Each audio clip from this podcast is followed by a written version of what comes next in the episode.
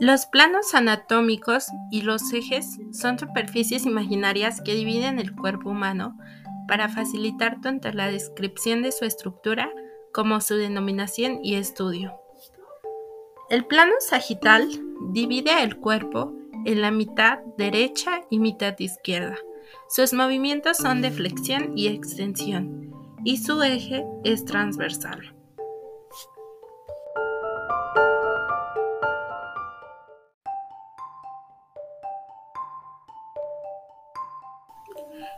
El plano frontal divide el cuerpo en mitad anterior y mitad posterior.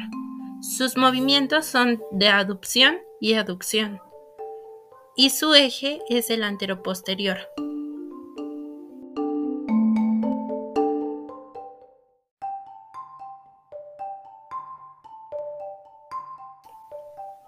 Plano transversal. Divide al cuerpo en parte superior e inferior.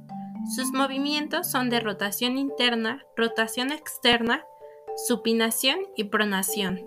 Su eje es longitudinal o vertical.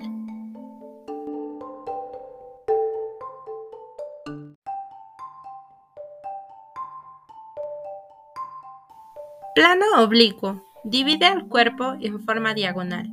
Sus movimientos son de circundición y su eje es el eje diagonal.